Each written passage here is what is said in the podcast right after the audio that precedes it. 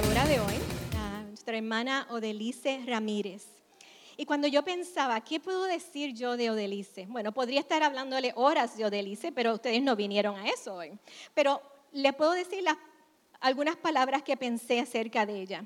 Primero es que ella es una mujer esforzada y valiente. Tiene un corazón misionero y un corazón pastoral.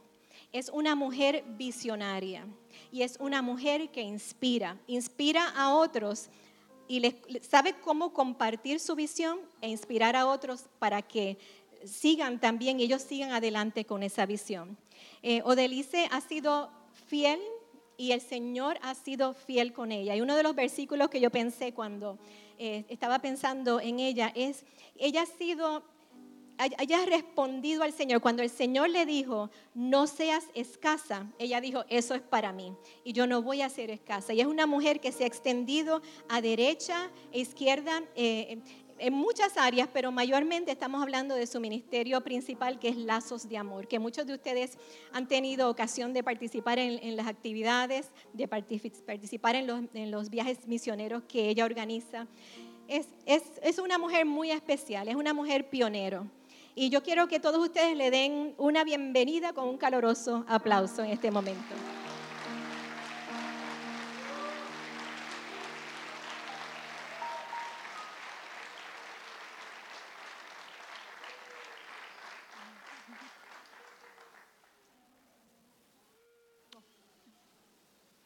Bueno, Dios les bendiga en esta mañana.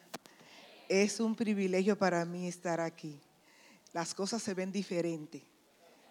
cuando uno está aquí arriba. Pero el Señor es fiel. Amén. Yo estoy maravillada por este privilegio y agradezco a mis hermanos y amigos que en esta mañana vinieron a, decir presentes. Gracias. Amén. Nosotros vamos a hablar hoy acerca de la misericordia. Y vamos a comenzar con este video.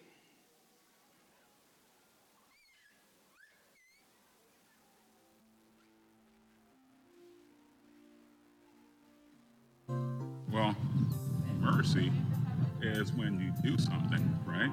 Um, bad or what have you, or something that you don't, that's not necessarily good, and the person who should be mad at you and should want something from you um, has mercy on you. They, they don't they take it, even though they would have to be in their right to do it, take you know revenge or what have you on, on you, but they don't do it because they're showing you mercy. Mercy to me is God because God is a good example of what mercy is to his people and loves us no matter what.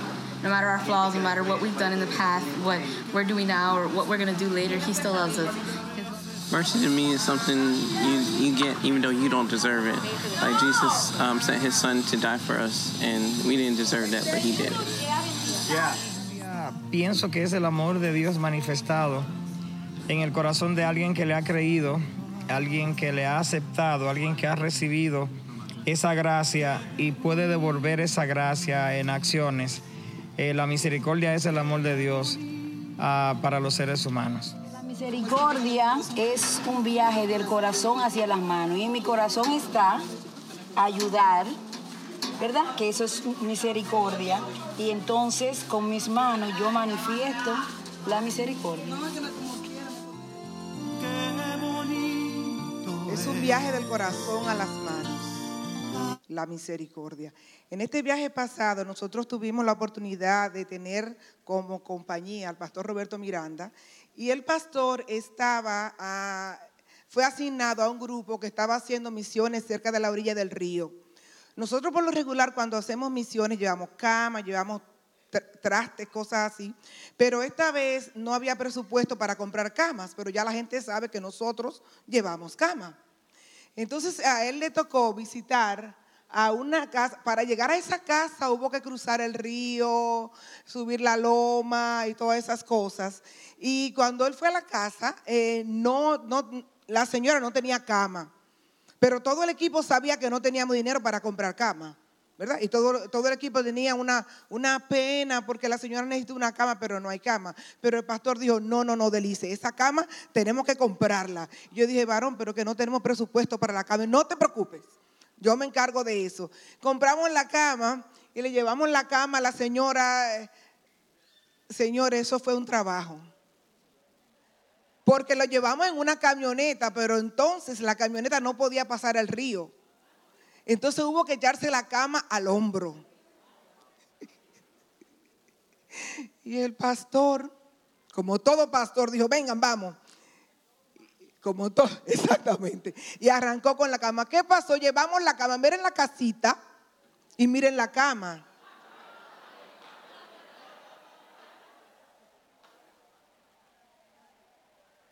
No ocupo en la casa la cama. No la pudimos entrar. Entonces se la dimos a la vecina. Entonces le compramos esta. Esa es la que cabe en la cama. Porque tenemos que darle a la gente lo que la gente de verdad necesita, no lo que nosotros queremos darle. Es lo que la gente necesita que tenemos que dar, no lo que nosotros pensamos que la gente necesita. Entonces nosotros vamos a hablar hoy de la diferencia de la misericordia y la compasión. Porque nosotros tenemos, como religiosos, muchos de nosotros tenemos pena y tenemos compasión, pero no tenemos misericordia, no practicamos la misericordia. Como dice ahí el diccionario de la Real Academia de la Lengua Española, la compasión es un sentimiento de pena un sentimiento, y me da pena, y de ternura y de identificación ante los males de alguien. Tú te identificas con eso, tú lo sientes, qué dolor. Pero la misericordia es una virtud que inclina el ánimo a compadecerse de los sufrimientos ajenos. ¿Y qué es una virtud? Una virtud es una disposición de la persona para obrar de acuerdo a determinados proyectos. Tú tienes que actuar. Cuando tú tienes misericordia, tú tienes que hacer algo. Eso no se puede quedar así. Esa señora no tiene cama, no se puede quedar sin cama. Tenemos que hacer algo para que tenga la cama, pero no hay presupuesto. Yo lo pongo. Eso es misericordia. Amén.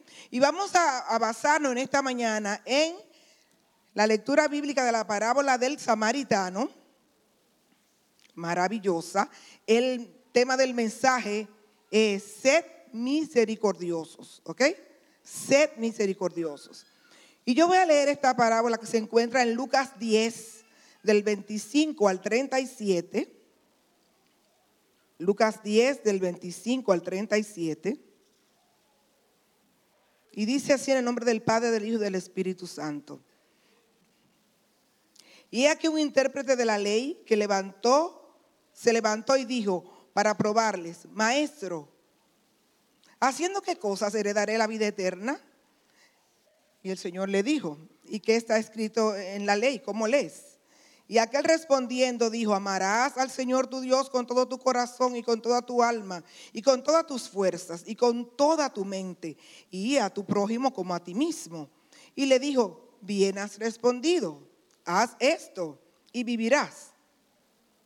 Pero él queriendo justificarse a sí mismo, dijo a Jesús, ¿y quién es mi prójimo? Como aquel que no sabe, ¿verdad? ¿Y quién es mi prójimo?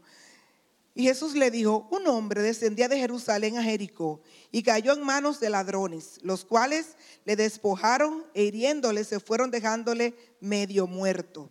Aconteció que descendió un sacerdote por aquel camino y viéndole pasó de largo. Asimismo, un levita, llegando de cerca, llegando cerca de aquel lugar y viéndole, pasó de largo. Pero un samaritano que iba de camino vino cerca de él y viéndole fue movido a misericordia. Aleluya.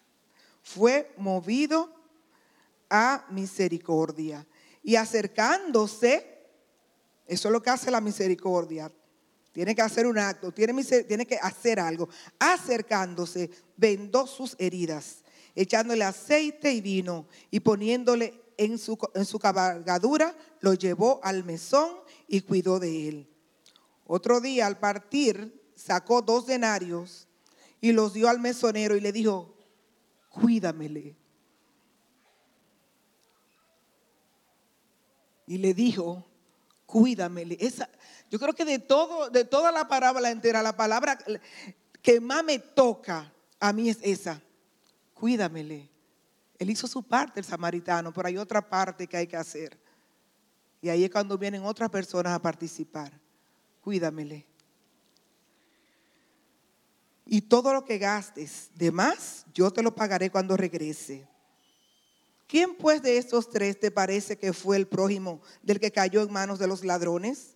Y él dijo, el que usó de misericordia con él. Entonces Jesús le dijo, ve y haz tú lo mismo.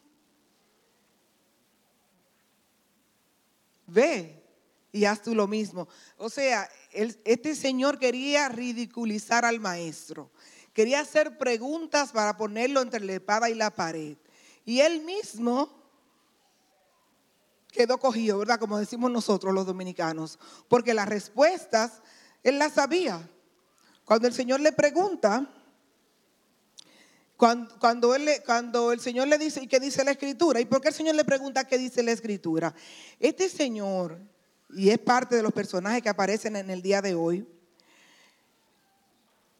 refleja que este hombre refleja que el Señor no escogió esta parábola al azar.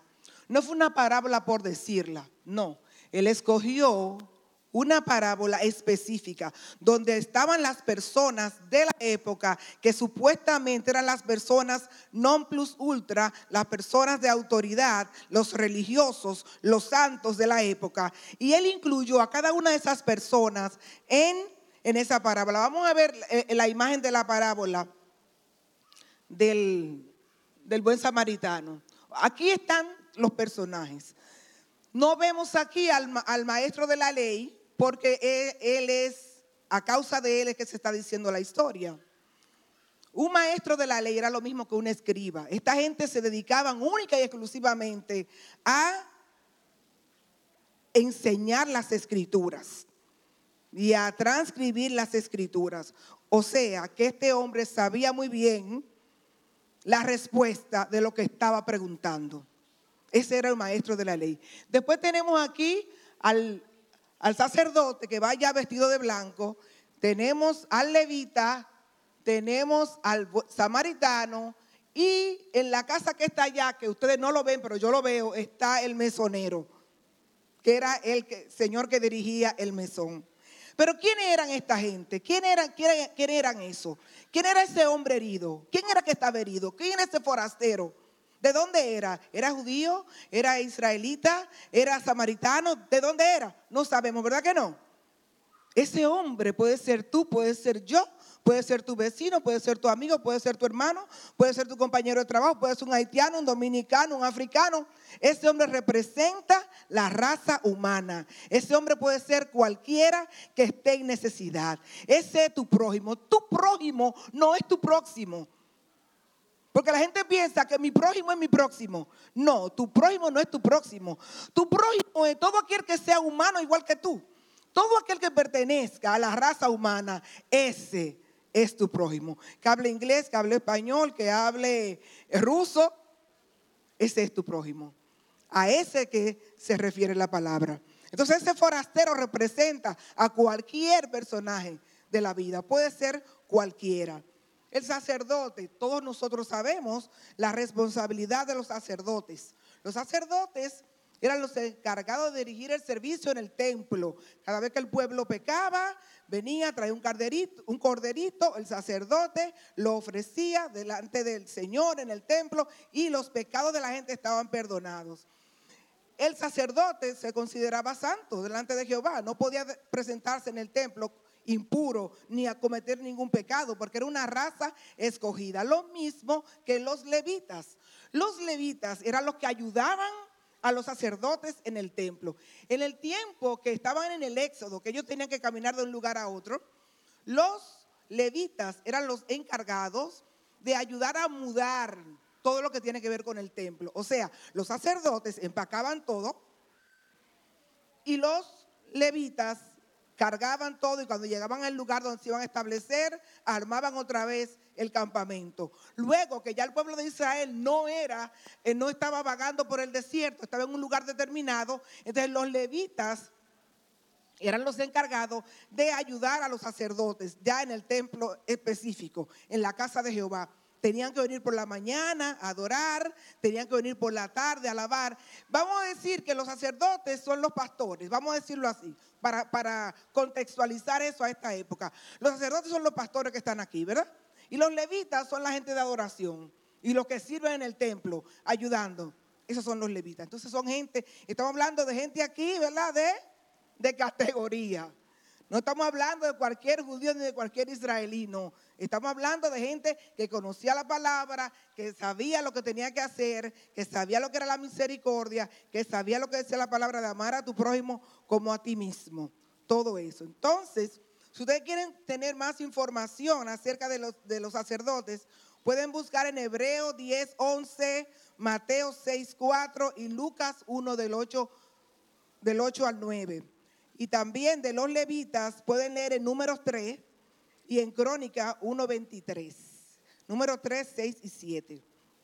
En el tiempo de Jesús habían 11 mil sacerdotes. Para oficiar, para oficiar la, todos los, los, las ceremonias de una semana, se necesitaban 700 personas para la semana. 400 sacerdotes, 300 levitas. Pero como eran tantos y eran 24 órdenes sacerdotales, no todo el mundo podía ofrecer sacrificio al mismo tiempo, ¿verdad que no? Entonces se echaban a suerte. Que si ustedes recuerdan Zacarías, el papá de Juan, de Juan, el Bautista, en el tiempo que se le apareció el ángel, estaba sirviendo en ese tiempo porque le había tocado suerte a la orden de él y por eso le estaba sirviendo. Entonces, como tú no podías presentarte en el templo a servir impuro, los sacerdotes y los levitas todo el tiempo tenían que estarse cuidando de no contaminarse. ¿Ok? En la ley de Moisés, el Señor había dicho a Moisés que le dijera a los levitas, que le dijera a los sacerdotes que no se contaminaran con muertos. Que no se contaminaran con muertos. Acuérdense que cómo quedó este hombre. Medio muerto. ¿Mm? Para tú saber si estaba vivo, tú tenías que ir como hizo, como hizo el, el samaritano fue y se acercó. Porque si no te acercas, tú crees que está muerto, ¿verdad? Y como tú no sabes cuándo te va a tocar servir en la orden, pues entonces tú tienes que cuidarte. O sea, no vamos a echarle aquí la carga a esta gente a decir, mira, que impío, que no ayudaron. No, no, no, no, no. Vamos a entender la cultura, vamos a entender la ley, vamos a entender lo que está pasando. Y siempre que usted lea la palabra, trate de contextualizar, de irse esa época para usted poder entender, no justificar, pero entender el comportamiento de las personas. Y ahora en la actualidad, cuando alguien actúe delante de usted de cualquier manera determinada, no juzgue. Siempre eh, eh, busque, mire a ver por qué, busque una razón. Siempre hay una razón. Entonces no era que esta gente eran mala. Era que esta gente se estaban cuidando de que si yo me contamino y si me toca en esta semana. ¿Eh? Y si me toca, entonces yo no voy a poder eh, cumplir con lo, que, con lo que se me ha encomendado. Entonces, pero el samaritano y aquí me quiero detener un poquito. El samaritano se detuvo y era, quizás el menos indicado. ¿Por qué? Porque nosotros sabemos, dice en Juan 4, Juan 4, eh, 9, que los samaritanos y los judíos no se llevaban. No se llevaban, eran enemigos. Pero usted dice, ¿pero por qué eran enemigos? ¿Cuál es la razón? Hay razones válidas también para esto. Y eso lo, puse en, el, PowerPoint porque quiero que lo vean y lo tengan presente. El próximo slide. Eh, que quiero que lo vean y lo tengan presente. Antes de llegar al samaritano, yo quiero que ustedes tengan pendiente eso que está ahí. ¿Por qué eran enemigos? No, ponme el anterior otra vez. Cuando, el, cuando el, el maestro de la ley, cuando Jesús le dice a él, que tú lees la escritura, él leyó una, él dijo una parte de la escritura. Él mencionó a Deuteronomio, mencionó a Levítico, pero él no mencionó esto que dice la Biblia en Miqueas. Oh hombre, él te ha declarado lo que es bueno y que, y que pide Jehová de ti. Solamente hacer justicia y amar misericordia y humillarte ante tu Dios. Esa parte no se la, no se la sabía. ¿Ustedes creen que no se la sabía? ¿Ustedes creen que no sabía el escriba que decía eso en Miqueas? Que, que seamos misericordiosos? Pero dígame algo, porque usted se queda mirándome. Él lo sabía, pero él lo omitió porque él no le, convenía, no le convenía en ese momento. Pero también en el Nuevo Testamento, en Primera de Pedro, dice, finalmente sed todos de un mismo sentir, compasivos, amandos fraternalmente, misericordiosos y amigables. ¿Ok? Entonces, vamos a lo del samaritano, porque eso nos ayuda a clarificar un poquito más. ¿Por qué eran enemigos? Hay razones claras. ¿Se acuerdan cuando leemos la Biblia en Primera de Reyes que después de la muerte de Salomón, cuando murió Salomón, el reino se dividió? ¿Ustedes se acuerdan de eso? El reino se dividió. ¿Y qué pasó? Que las diez tribus se quedaron en Israel y la capital era Samaria. Y las otras dos tribus se quedaron allá en, Judá y la capital era Jerusalén. Pero ¿qué pasa? Que Jeroboam, que era el rey de, la parte israelita, de la parte de Israel, dijo, pero yo no puedo permitir que esta gente vayan todos los años a ofrecer sacrificio a Jerusalén, porque se van a quedar por ahí, o nadie sabe lo que puede pasar, además eso es muy lejos, lo que puede pasar en el camino. Yo no puedo arriesgar a esto. Y como un buen gobernante, como un buen gobernante, eh, puso, construyó dos becerros de oro para que ellos adoraran en ese lugar. Eso dividió entonces religiosamente la espiritualidad de los judíos y los israelitas. Porque entonces ellos se quedaron adorando en ese lugar y no iban al templo a adorar. La otra razón era que ellos se corrompieron con la influencia de las religiones de los asirios. Cuando Babilonia eh, hizo cautivo al pueblo de Israel y se lo llevó, ahí están las citas bíblicas, se llevó al pueblo cautivo y se quedó Samaria con, poco, con pocos habitantes, trajeron a personas de diferentes lugares, ustedes cuando busquen van a ver los diferentes lugares donde lo trajeron, para que vivieran ahí, para que estuvieran ahí en Samaria. Pero esa gente que estaba ahí no, dice la Biblia, que había, salían leones y lo mataban porque ellos no conocían la ley, no conocían al Dios de ese lugar porque ellos no conocían al Dios de ese lugar. Entonces lo que hizo el rey de Babilonia, que trajo gente de esos lugares y trajo un sacerdote para que le enseñara a la gente, me están siguiendo, ¿verdad? Para que le enseñara a la gente que están ahí cómo es que se adora a Jehová. ¿Mm? Entonces ellos vinieron, pero entonces, ¿qué pasó? Que ellos adoraban a Jehová, pero también ofrecían sacrificios a sus ídolos. Adoraban a Jehová, pero también pasaban sus, hijos por fuego. Adoraban a, Jehová, pero estaban corrompidos. Y la gente de Samaria que había quedado también se contaminó con esa religión. Eso lo hizo entonces más enemigos. ¿Ok? Primero, porque el, rey construyó los becerros de oro. Segundo, se contaminaron más con las, religiones de los asirios.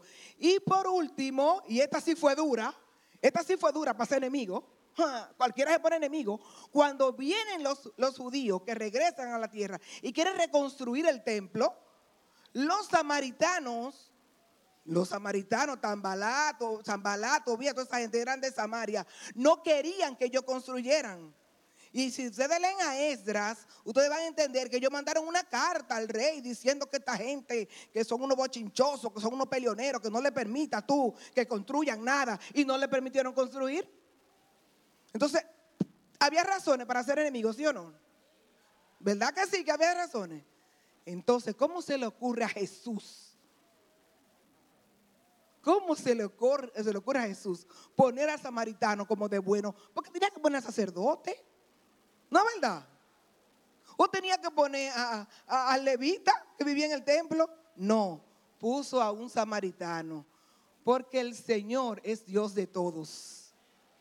Amén. Dios es Dios del que peca, que está pecando ahora mismo allá afuera. Ahora mismo allá afuera puede haber una persona en cualquier país del mundo que esté matando a otro y Dios es Dios de esa persona. Ahora esa persona no está honrando a Dios en este momento, pero Dios es Dios de ellos. Ellos no lo honran, no lo reconocen, pero eso no eso no deja de ser, eso no, eso no quita que Dios siga siendo Dios.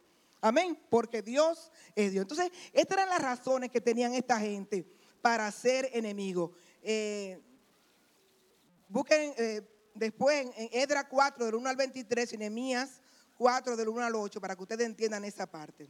Entonces el mesonero, que es el último, forma parte de la historia de una manera magistral porque el samaritano lo incluye. Entonces volvemos a la pregunta, ¿qué yo puedo hacer para tener la vida eterna? Ya tenemos un background. Ya sabemos cómo, cómo funciona esto. ¿Qué puedo yo hacer para tener la vida eterna? Entonces él mismo se contesta y lo voy a leer textualmente. El Señor le dice, ¿qué dice la ley? Y vuelvo atrás. Y amarás a Jehová tu Dios de todo tu corazón y de toda tu alma y con toda tu fuerza. Deuteronomio 6.5. En Levítico 19, 1 a 8b dice, y amarás a tu prójimo como a ti mismo. Haz esto y vivirás. ¿Y quién es mi prójimo? Te digo quién es tu prójimo, la señora que está pidiendo el peso todos los días, Jaylin. La que está ahí en la esquina pidiendo el peso. Ustedes no la ven. ¿Cuántos la ven? ¿Cuántos conocen a Jaylin? Ese es tu prójimo también. No le pase de largo como le pasó, como pasó el sacerdote y el levita. No le da el peso, pero dale una sonrisa, dale una palabra. Ella es humana, igual que tú, aunque esté pidiendo ahí. Amén. Gloria a Dios. Nosotros hemos estado predicando aquí y hablando acerca de un avivamiento. Nosotros necesitamos un avivamiento y pensamos que el avivamiento va a llegar a través de Nueva Inglaterra. Pero Nueva Inglaterra es, es una de las regiones de Estados Unidos donde la gente es más fría, más calculadora, más intelectual. Tú llegas a la escuela y, los chiquiticos, don't touch me. Chiquitico. Imagínense yo cuando llegué aquí, que comencé en la escuela, yo venía muy sabrosa de Santo Domingo y, lo primero, don't touch me, no, Nadie quiere que tú lo toques. Yo cuando llegué aquí saludaba de besito mm, a todo el mundo, pero ya tú no sabes, pero tú no sabes, cómo que tiene que saludar. Porque aquí nosotros, no sé si por el clima, por lo que sea, somos un poquito como, un poco alejados la gente. Somos una sociedad totalmente individualista aquí individualista. Nosotros hacemos así mimito. Pasamos por ahí, vemos una gente. Ay, ¿qué le habrá pasado? ¿Será una sobredosis que tiene? Oh, ay, mira, eso es la droga que lo tiene loco. Y seguimos por ahí derechito.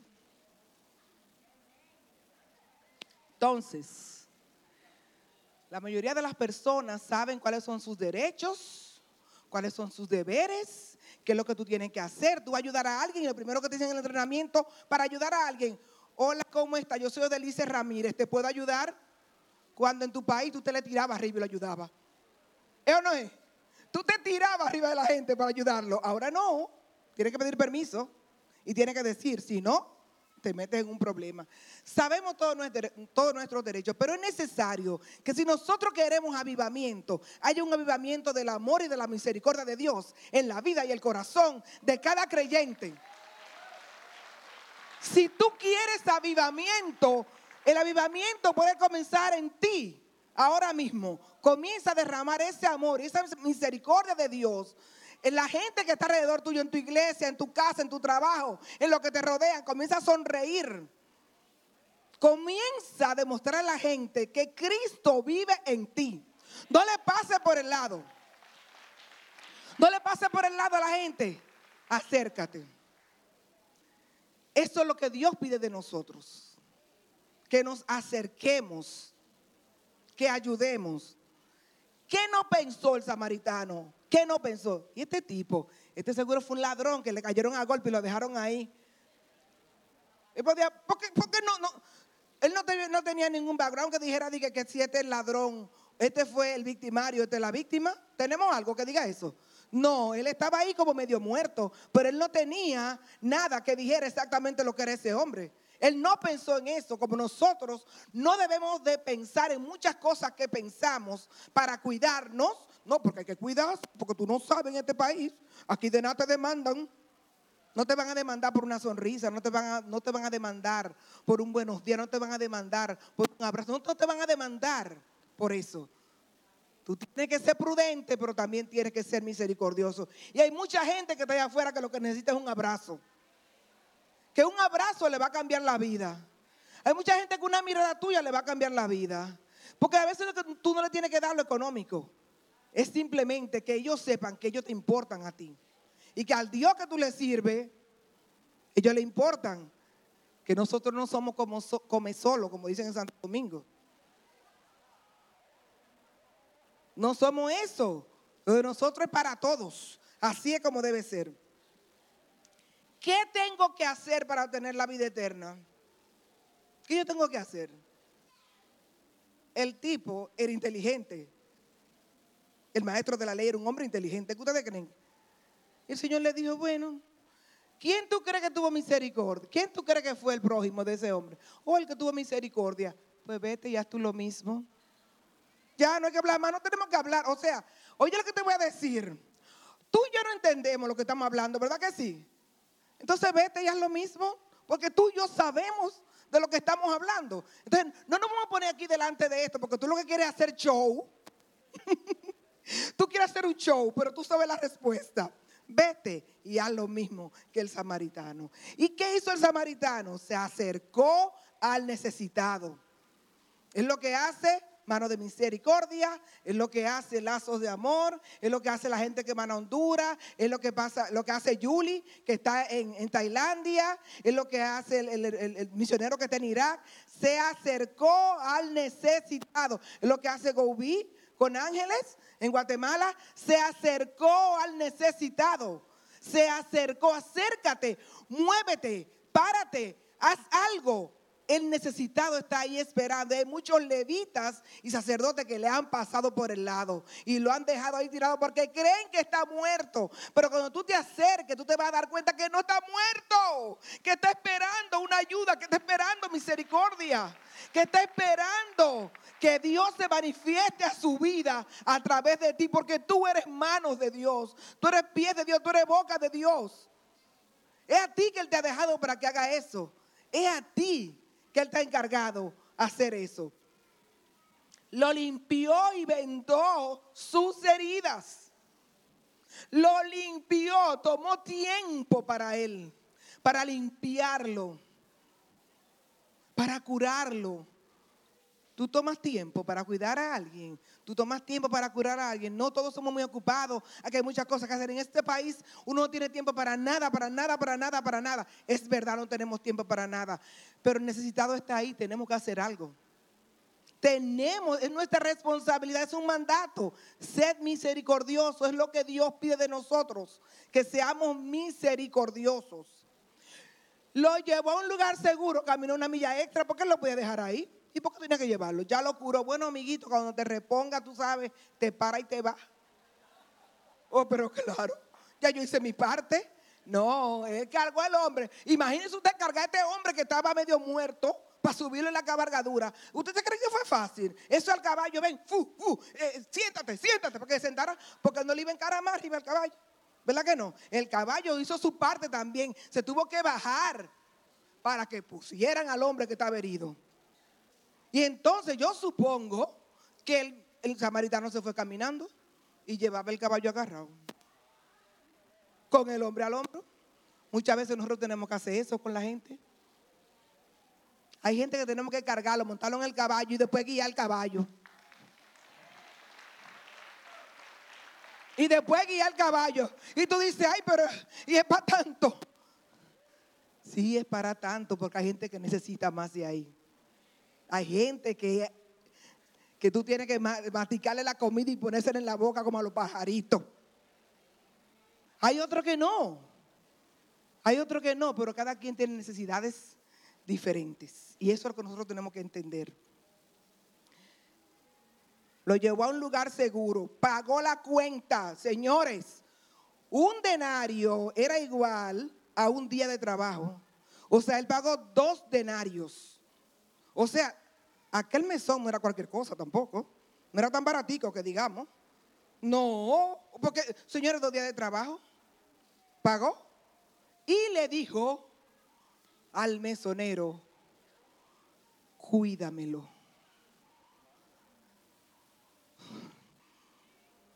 Cuídamelo. Y eso es lo que el Señor te dice a ti. Hoy con los necesitados, con la gente que necesita, cuídamelo. Cuídame esos niños de Haití, cuídame la gente del cercado, cuídame los hombres que están ahí en la salida 18. Cuídamelo, los que están en la calle, cuídamelo. Y si te falta algo, yo te lo voy a pagar cuando yo venga. Cuídamelo. Sé misericordioso, cuídamelo.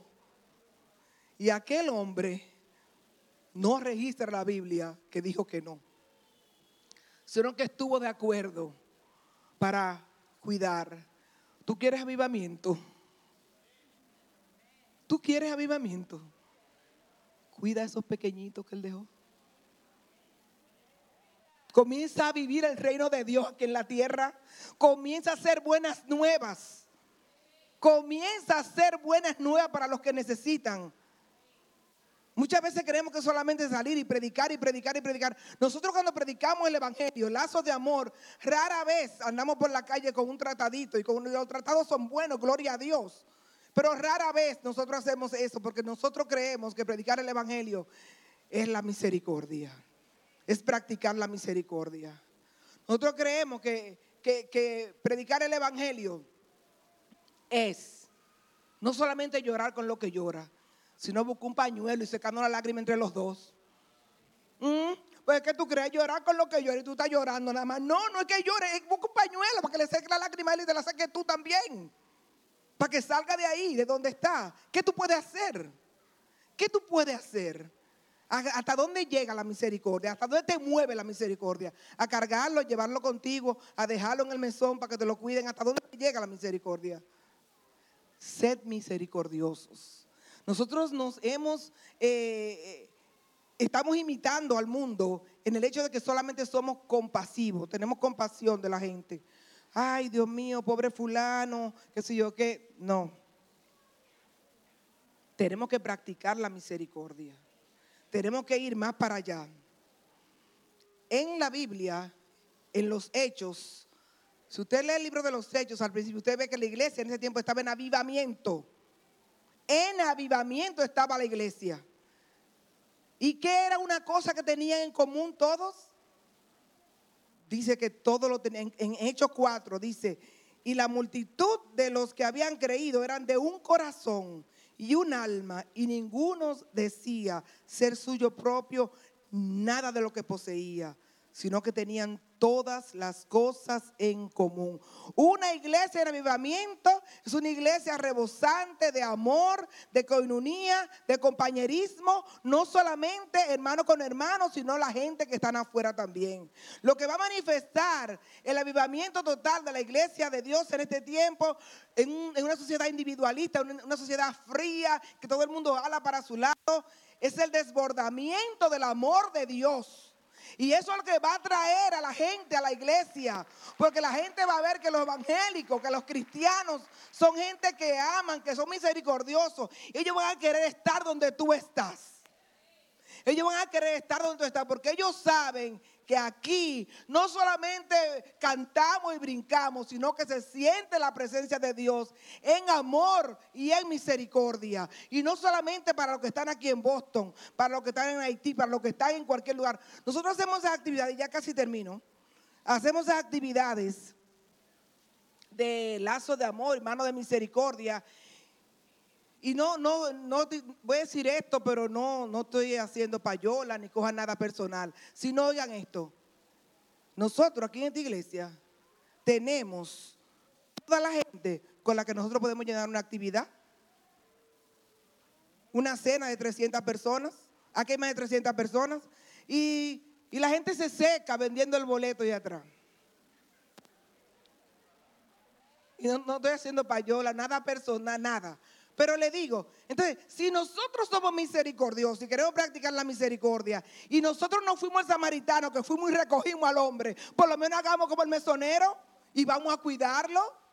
Y para cuidarlo muchas veces tú no puedes ir directamente, pero tú tienes un bolsillo que tienes que convertirlo también para la obra de Dios.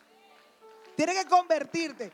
Dicen que lo último que se le convierte a la gente es el bolsillo. Comienza por ahí con la misericordia. Amén. Hay misioneros que van, hay misioneros que envían y hay misioneros que se quedan orando. ¿Cuál de esos eres tú? Para terminar, yo quiero leer en Mateo 25, 34, Porque toda la razón del avivamiento, toda la razón de la misericordia, toda la razón de venir a la iglesia los domingos, toda la razón de hacer obra misionera, toda la razón, todo eso tiene un solo motivo. Y es, queremos tener la vida eterna. Para cuando estemos ahí, el Señor nos diga esto. Dice, entonces el rey dirá a los de su derecha, venid benditos de mi Padre, heredad del reino preparado para vosotros desde la fundación del mundo. Porque tuve hambre y me diste de comer. Tuve sed y me diste de beber. Fui forastero y me recogisteis. Estuve desnudo y me cubristeis. Enfermo y me visitasteis. En la cárcel y vinisteis a mí. Entonces los justos le responderán diciendo, Señor, ¿cuándo te vimos hambriento y te sustentamos? ¿O sediento y te dimos de beber? ¿Y cuándo te vimos forastero y te recogimos? ¿O desnudo y te cubrimos? ¿O cuándo te vimos enfermo o en la cárcel y vinimos a ti? Y respondiendo, el rey les dirá, de cierto, de cierto os digo, que en cuanto lo hiciste a uno de estos mis hermanos más pequeños, a mí lo hiciste.